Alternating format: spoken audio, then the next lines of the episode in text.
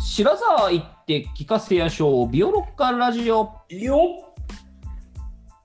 さあ、始まりました。ビオロッカラジオです。この番組は私、ラロッカが聞き手となり、古典芸能オタクのビオレに、他ではなかなか聞けない古典芸能の楽しみ方を聞いちゃいたいと思います。お願いします。お願いします。はい。えーっとですね、前回まで、まあ、今は、えっと、奏本忠臣蔵について聞いてまして、えーっと、前回ですね、その中の5、6段目はい。のあらすじっていうところをうん。お話ししてもらいまして、うわー、思い出したら切ない。う完ん。璧ってなるやつですね。辛かったですね。うん。辛かった。もうすごいこう引き込まれてしまう。あらすじなのにすごい引き込まれてしまいました。うん。はい。ということで、今回からちょっとそこから離れてなのかなえっと、人形浄瑠璃と歌舞伎のお話ということで、うん。あの聞いていければという形だと思うんですが、はい。基本的には、えっと、この5、6段目にできる限り即してお話ししたいなとは思うんですけど、うん。はい。まあちょっと、まあ、その前に概略的なことに結構なってくのかなと思うんだけど、はい。えっと、最初に言ったんですけど、奏で本忠臣蔵は最初文楽、人形浄瑠璃として、そしうんそしてその4ヶ月後に歌舞伎として上演されるっていう感じなんですよね。うんはいはい。でこの時代っていうのはあの結構世界的に見ても珍しいと思うんだけどあの人形劇の方が人間のやる芝居よりも、えっと、人気があってしかもその単純に人気があったんじゃなくてそのストーリー構成とか題材とかそういう面でもかなり、えっと、複雑であの精緻な、えっと、台本が生まれてきた時代なんですよね。おうんうんうん、なんでそうなってるのなんでだろうね多分えっとその作者人形浄瑠璃の台本を書く作者が、えっと結構うんいい人たちが一堂に揃ったのとあとはそあのーそれを語る太夫が名人がねたくさんいてお互いうんね切磋琢磨しながら大阪に何いくつもその浄瑠璃小屋が建ってみたいななるほどなんねか。その競争とね多分才能の出るタイミングがこうバチンとあって、うなるほどん、すごく生産的な時代がたまたま生まれたんだと思うね。うーん。それでそういうのがあったから歌舞伎っていうのはねあの人形浄瑠璃を題材にした芝居がたくさんあるんですよ。はいはいはいはい。そういうのをまとめて狂あの義太夫狂言とか丸本物とかって言ったりするんですけど、うんうんうん。うん、それ丸で本うん物。マルホンってね、その、この太夫がね、えっと、常に、えっと、台本をね、読むっていう形式で太夫は、あの、舞台で、あの、声を出すんですけど、そのね、はいはいはい本の、えっと、本の省略のない、えっと、ことを、ほ省略のない本のことをマルホンって言うんだけど、あ、丸ごとってことか。うん、そうそうそう、はいはいはいはい、そう正式な本のことをマルホンって言って、まあ、それでなマるルほどホンものって言いますね。うん。なるほど。それでこの、えっと、奏で本忠臣蔵が3番目に来る三大名作のお頃がその浄瑠璃がもう本当にこう盛り上がった時代であすみません、前も聞いたかもしれないですけど、うん三大名作って、他あと二つ。そうそうですえなん三大名作ね三大名作はできた順番に言うと菅原伝授手習い鏡義経千本桜、それで奏で本忠臣蔵ですねああ、千本桜聞いたことある。義経千本桜は、まあ、名前にある通り源義経のお話うんうんうん。うんで菅原伝授手習い鏡は菅原道真にまつわる話ああ、なるほどね。あだからできた時代、あそういうことか。ははははあうんえっとね初演の今年代並べてみました、うん、なるほど、なるほど。これもねまあすごく本当によくできた芝居だし浄瑠璃人形浄瑠璃としても面白いし歌舞伎としても面白いから、まあ、またいつかうんうんま話たしいたいつでか、すはい、うんぜひぜひ伺いたいと思います。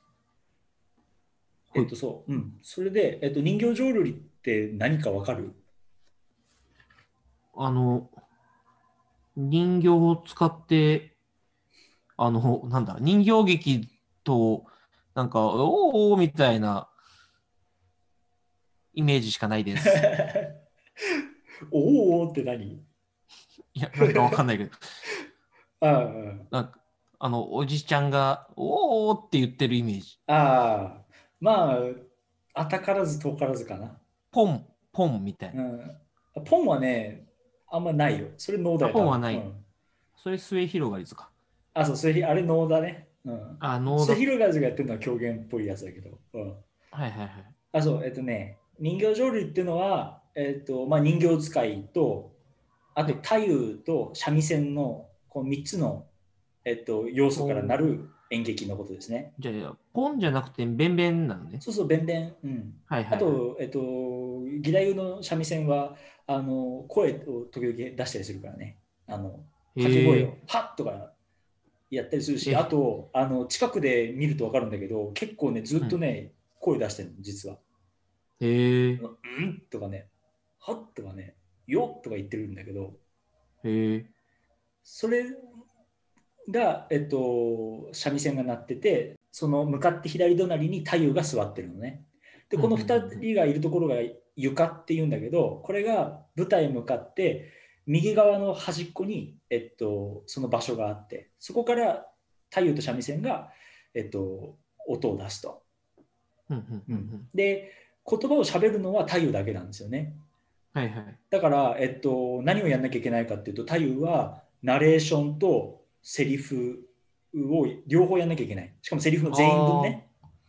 そっか、丸本物ってそうか、本丸ごとだから、一人で全部読むってことか。うんあマルホンものはね、えっと、歌舞伎のジャンルの話ねおんあー、んそうそうちょその話人形は浄瑠璃は、人形浄瑠璃は太夫三味線人形使いあーはい、うんわ、かりました。そ後れででまた。うんはい太夫はセリフを全部やんなきゃいけないね登場人物全員はいはい分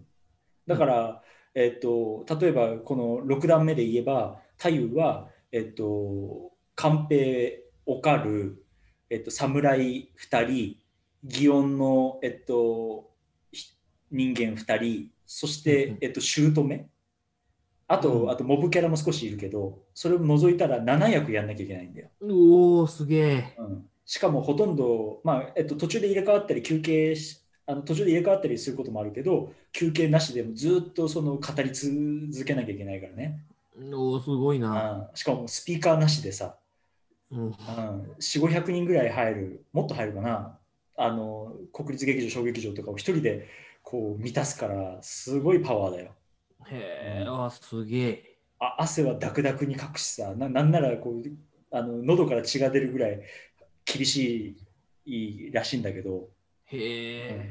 なんかやった後とねや、やった前とやった後だとね、汗かいたりして、体重がね、本当2キロとか1キロぐらい違うらしいんだけど、おお、すげえ。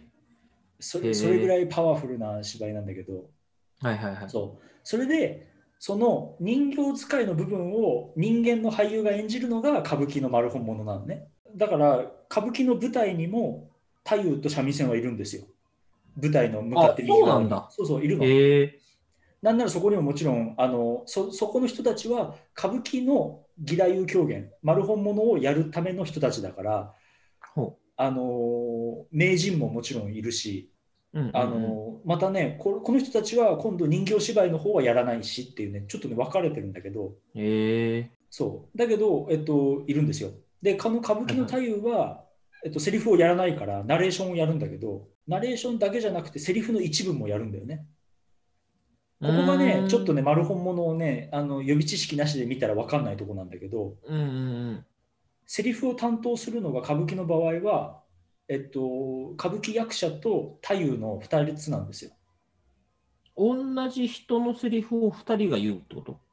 あのね、2人が言うところもあるし、あとはね、引き継いだりすることがあるの。あ順番だったりもするんだ、うん順番っていうか片方ずつ読んだりもするってことかそうそう。はあの例えば寛平とかがなんか喋って、はいあの最後のその七五中七五の例えばリズムだったら最後の五のとこだけあの太夫がこう語ったりするたりしたりするのね。ああそれ難しそうだな、なんかわかんちょなっくとなるねそうでもねまあこういうのがあるって分かってれば結構あのなんていうの見やすいとは思う。ああまあそそそれ分からずに見たら全然分かんないだろうなそう誰だ誰だみたいな、そう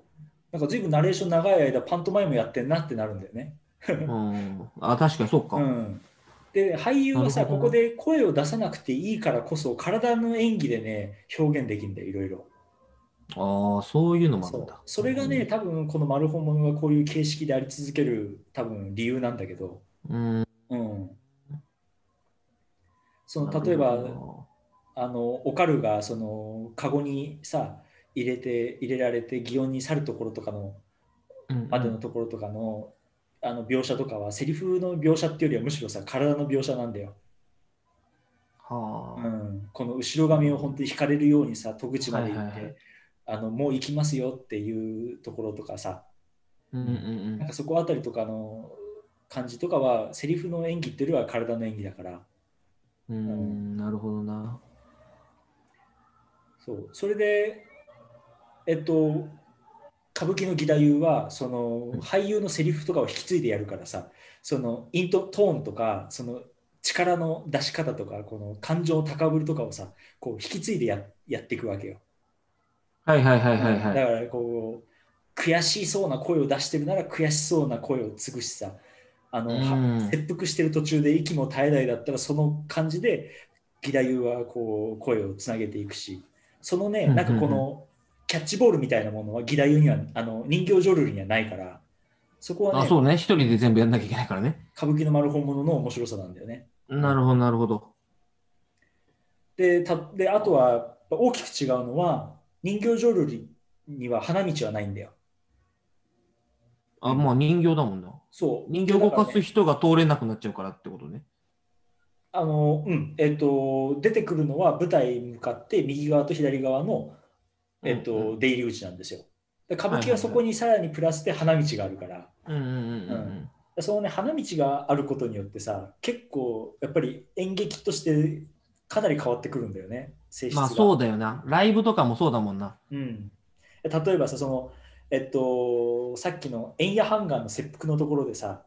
あの、由良之助が来るか来ないかみたいなところがあったじゃない。ああ、はいはいはいはいはい。あそことかさ人形浄瑠璃だとその左右の出入り口、まあ、左側の出口のところにからゆらのすけが来るんだけどそこをこう見て待ってるんだけどさ歌舞伎だとさ、はいはい花道の奥からやってくるわけゆらのすけがおお。長いわけ、はははそこの距離がねうん。それで円谷半眼が力、あのー大星力也にさ「由良之助はまだか?」っていうと、あの力也がしずしずとさあの舞台と花道の付け根のところに座って花道の奥をじーっと見てさ由良之助がまだ来ないっていうふうになるわけよ。その物理的距離ってさ結構なんて言うんだろうあの観客の盛り上がりにも関わってくるじゃん。うん。うんああ、なるほど。うんはいはいはい。そういうところがやっぱ結構違うんだよね。うだからーんあの花道から人が出てくる時とか義太夫だとナレーションでさ人の名前を呼ぶわけよ。はいはいは誰い々の誰々って言うとあの歌舞伎だとチャリンって上げ幕が開いてそこから花道から人が出てくるんだけどさ、おお、かっこいい。うんだから義義太夫がさその時はさ舞台に向かってその誰々の誰々って言うんじゃなくて花道の奥に向かって呼びかけるんだよね。なるほど、なるほど。はいはいはだい。からその時はさほら観客1階席の対角線上を突っ切るように義太夫の声が飛ぶわけよ。はいはいはいはいはい。そこでやっぱりこの場内のさ雰囲気の作り方もこう人形浄瑠璃と歌舞伎じゃ全然変わってくるんだよね。なるほど、なるほうんど。そことかがあの多分人形浄瑠璃と歌舞伎の結構違いかなと思う。でなんかうん今の言い方だと結構歌舞伎に肩入れして喋っちゃってるからなんか人形浄瑠璃の方がなんかシンプルで質素みたいな感じに映るかもしれないけど、うん結構そうでもないっていうのはまたちょっと次回かな。うんどっちも良さがあるってことですね。ありますね。うんああ、なるほどな。あのー前回のあらすじで結構十分話したかもしれないけどその、はい田舎で漁師暮らしっていうさこう世話じみたところと、その技師として仇討ちに加わりたいっていう時代っていうものがさまたこうんの作品の一個の中で分割してるわけですよ、世話物と時代物でね。うん。はいはい。でこの分割っていうところにこうどっちにも行けなくてこうどっちつかずになっちゃって結局死んでいかざるを得なかったのがカンペの悲劇だと俺は思うんだけどさうん、なるほど、なるほど。ああ、そういうことね。そうそうはいいはついかはいはいははい。あの仇討ちに加わりたいっっていうことと、だけどそのなんてそのためのその金もないし一度仕事でおうんとんでもない大ポカをしたしっていうなんかこ うどっちにもいけないね。うん、なるほどね。でこのその世話のところと時代のところのこの切り替えっていうのがやっぱりまた一つさ、あらすじとは違ったところで見えてくる寛平のこの生き様なんだと思うんだよね。そこまでぜひ楽しんでほしいなと思うんだけど、それをなねるほど象徴するシーンっていうのがあの、最初に言った文楽公園のチラシのあの写真なんですよ。お、出たあのいつ出刀てくんをのかと思った、今出てきた。随分後になっちゃったんだけど刀をこう刀を少し開いてああのかっこいいやつ覗き込んでるでしょあうれんうん何をしてるかっていうとさ、あのね鏡がないから刀の反射で髪の毛を直してるシーンなんだよはその姑にあの、はいはいはい攻められてバチバチにこうす攻められて自分も悔しいグーってなってるとこに侍がやってくるじゃんあ。うん。そこで侍に会う時は自分はさ時代の人間にならなきゃいけないわけよ侍にならなきゃいけうんないああ、なるほどね。だからはいはいはい、格好はみそぼらしいし家ではこんな揉めてるけどとりあえず髪の毛を直そうって言って刀をこう開いてこうあのね横が横に横髪のところに手を手ぐしでさ髪の毛を直すんだよ、それがうんうんあのシーンなのね、はあ、あれ、寛平だったのかあ。れカンペあそれも言ってなかったっけ寛平だったのか。ねあそこのねこの本当に生活がカツカツの中でもこのプライドだけは捨てられないっていうさ、なるほあどのな。悲しさっていうのはなんかもう切腹する前からさなんかもう悲劇としてあるんだよねうんううんん、切ないな。これはねほんとつらいね、なるほど、なるほうど。ん、そうそれで歌舞伎は結構そういうところとかもね写実的に結構やるんですようんうん、そうあそうこっからはちょっと歌舞伎の見方の話になっちゃうんだけど、はいはい。うん、まあ来年12月ぐらいにやるだろう見方みたいなはいはい。話になるんですけど、はいあのここはあの結構ねあの菊五郎尾上菊五郎っていう人が作った演技プランがねすごく優秀でそれをみんな真似してるのもあってね、ここはね結構歌舞伎のねこうなんて言うんだろうザ歌舞伎っていうよりはなんかちょっとね写実的な演技が多いんですよねだからちょっとね、うんうんうん気をつけて見てないとスルスルスルって話が進んじゃうんで、うんうんうんうんちょっとねそういう点で少し見づらいかもしれないです。なるほどうな。ん逆にね。どうねスルスルスルってしてるかっていうとほら、あのうつけが入った見えってあるじゃないですか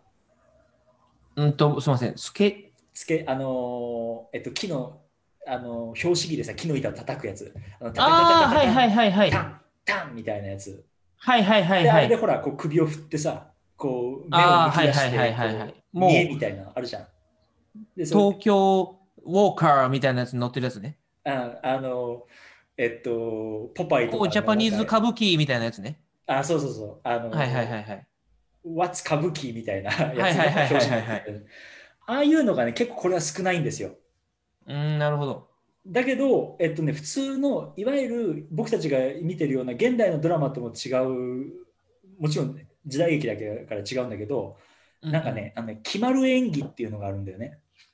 つけはいはいはが入らないんだけど、見えじゃないんだけどちょっとこう形がかっこよく決まるっていう演技が結構角角であって。